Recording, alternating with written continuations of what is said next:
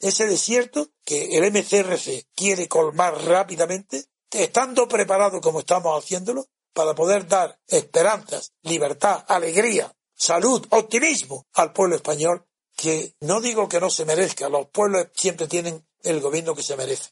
Así, si tienen este gobierno, los españoles se lo merecen. Pero yo no me puedo olvidar que hay un tercio que no vota. Y son esos que no votan los que son nuestra esperanza. A ellos queremos dirigirnos. A ellos queremos darle los argumentos de lo moralizante y de lo edificante que es no votar. Para que caiga este sistema. Para quitarle legitimidad y derribarlo con un soplo de nuestro aliento, que es el aliento de la libertad.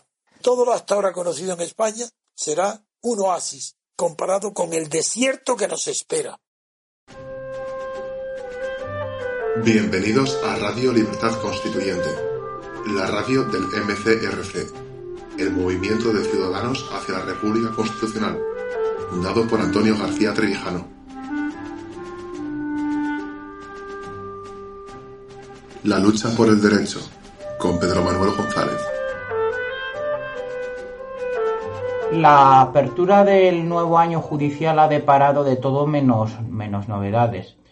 Eh, pudiera parecer que el discurso de Lesmes es algo atrevido, algo novedoso en cuanto a la protesta por la no renovación de la cúpula judicial y del propio Consejo General del Poder Judicial. Incluso se ha atrevido a decir que lo mismo demite.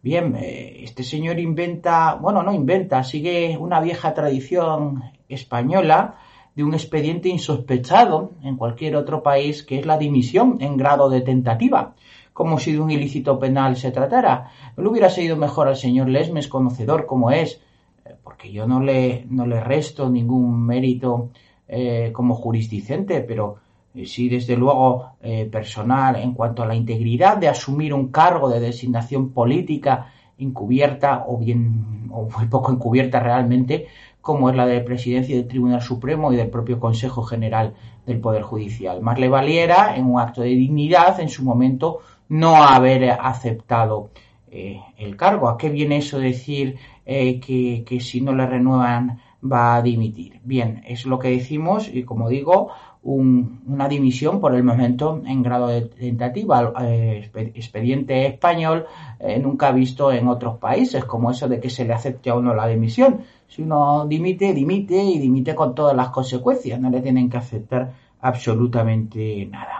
Es decir, estamos ante un teatrillo de la corrupción eh, derivado de un vicio de origen, no ya de eh, como algunos impotentes de los llamados constitucionalistas pretenden, que es volver al régimen anterior de elección eh, previo a la ley orgánica del 85, que cambió la forma de elección, cuando el vicio de origen está en la propia Constitución española, que de hecho, si perdura, pues precisamente es porque no se cumple.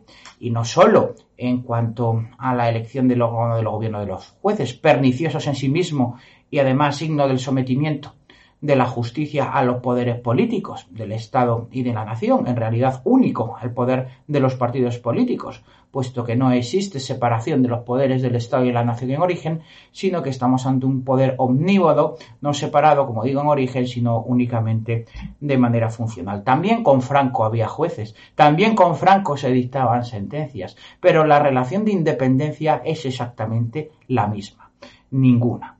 Eh, como digo, la Constitución no se cumple y ello es eh, un signo de la corrupción moral y política que preside eh, el actual estado de cosas y además la servil, el servil papel de, la, de, de, los togados y empuñetados españoles, es decir, de la clase judicial española.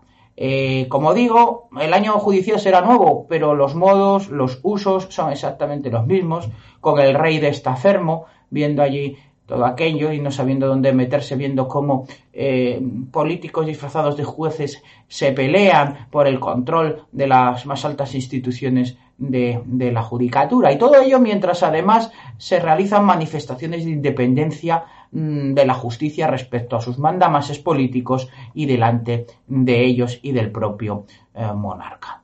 Eh, las menciones tan manidas al Estado de Derecho, claro, tampoco pueden faltar, Pero si todo el Estado es de derecho, en el mismo momento que se dota de un orden jurídico lo es y lo debe cumplir, es lo contrario al Estado policía, en el que la arbitrariedad del poder político, eh, digamos, va a salto de mata sin dar cuentas ni siquiera a su propia legislación. Eso está superado desde Robert von Moll, desde luego que sí.